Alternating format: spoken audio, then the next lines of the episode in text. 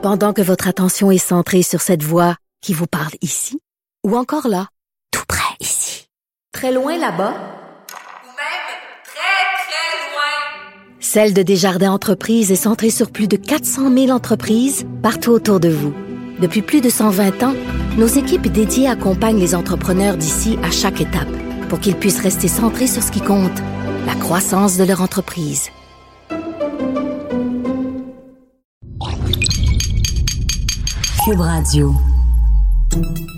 Salut, c'est Charles Dran avec l'équipe dans 5 minutes. On s'intéresse aux sciences, à l'histoire et à l'actualité. Aujourd'hui, on parle de mathématiques. Un mathématicien superstar au 20e siècle, Nicolas Bourbaki. Sans doute le seul à maîtriser la totalité du champ de cette vaste discipline. Ses publications ont une influence considérable sur l'enseignement des mathématiques. C'est lui aussi qui a inventé le symbole du rond barré pour désigner un ensemble vide.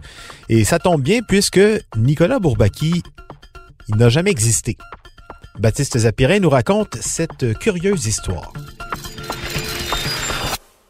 Nicolas Bourbaki a signé son dernier livre pas plus tard qu'en 2016.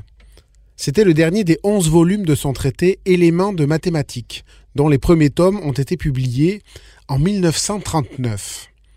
Si vous n'en avez jamais entendu parler, on vous en voudra pas, mais il n'empêche qu'il a fait date dans l'univers des mathématiques et de l'enseignement. Et si ça vous étonne qu'un mathématicien publie un nouvel ouvrage 77 ans après son premier, vous touchez du doigt ce qui fait le charme de ce Nicolas Bourbaki. Ce n'est pas une vraie personne. pas vraiment. On sait maintenant que c'est un collectif. Mais il est resté secret pendant quelques décennies. Il a été fondé par des mathématiciens francophones à la fin de l'année 1934.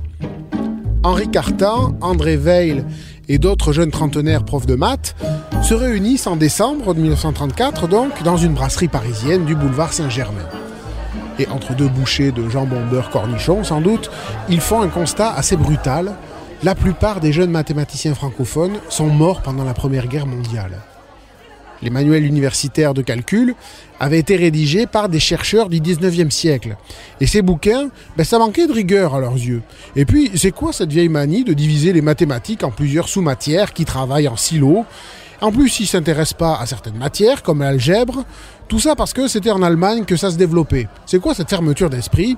Ok, boomer, tassez-vous, on va révolutionner tout ça comme c'est pas facile de bousculer les institutions sans avoir des bâtons dans les roues, ces jeunes gens jouent la carte du collectif, caché derrière un masque, derrière lequel ils signeront leur publication. Ce masque, c'est donc celui d'un mystérieux scientifique qu'ils vont nommer Nicolas Bourbaki. Alors pourquoi ce nom Bourbaki? Aujourd'hui encore, c'est un mystère. Hein. On penche pour deux possibilités.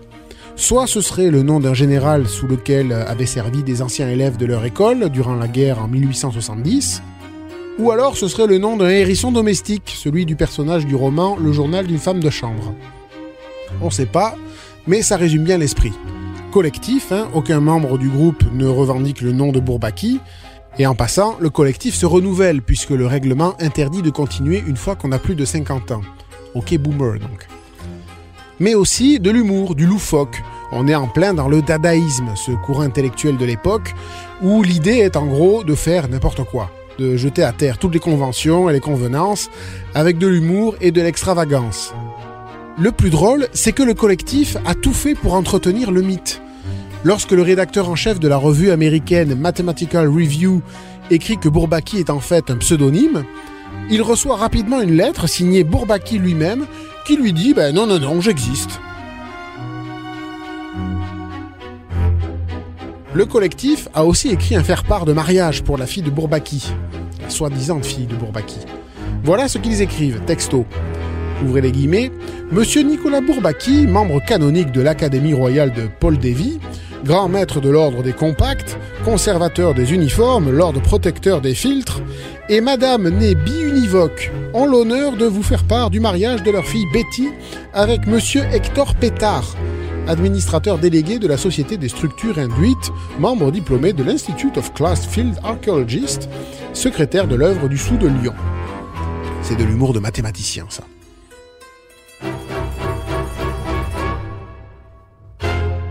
Un avis de décès a même été publié en 1968 pour Nicolas Bourbaki. Mais on a su après qu'il avait été rédigé par Jacques Ribot, un autre mathématicien qui ne faisait pas partie du groupe, mais l'admirait et voulait en critiquer sa récente évolution. On trouvait par exemple la réforme des maths euh, que Bourbaki défendait trop abstraite. Et quand les mathématiciens se chicanent, ben, ils niaisent pas, ils se rédigent des avis de décès entre eux. Nicolas Bourbaki, enfin le groupe, hein, a connu un âge d'or dans les années 60 et 70, où il était au sommet de son influence dans l'enseignement des mathématiques par ses écrits. Aujourd'hui, le masque est tombé, mais le prestige est toujours là. On sait qu'une cinquantaine de membres ont contribué au collectif. Et de sacrée tête en plus. Hein. On a compté dans ses rangs au moins 7 médailles Fields, l'équivalent du prix Nobel pour les maths. C'est quand même pas mal pour un personnage imaginaire. Oui, et euh, on peut même dire que Bourbaki est encore bien vivant puisque le groupe continue de tenir des séminaires en France. Si vous avez vécu des, moments difficiles avec l'algèbre aussi, hein, vous en vouloir à, à Bourbaki qui a ramené ça un peu dans, le cursus euh, de mathématiques. Ça fait plaisir aussi de voir qu'on peut à la fois manier l'humour potache et la rigueur intellectuelle. Hmm? Les mathématiques, c'est swag. Merci beaucoup, Baptiste Zapirin. C'était en cinq minutes.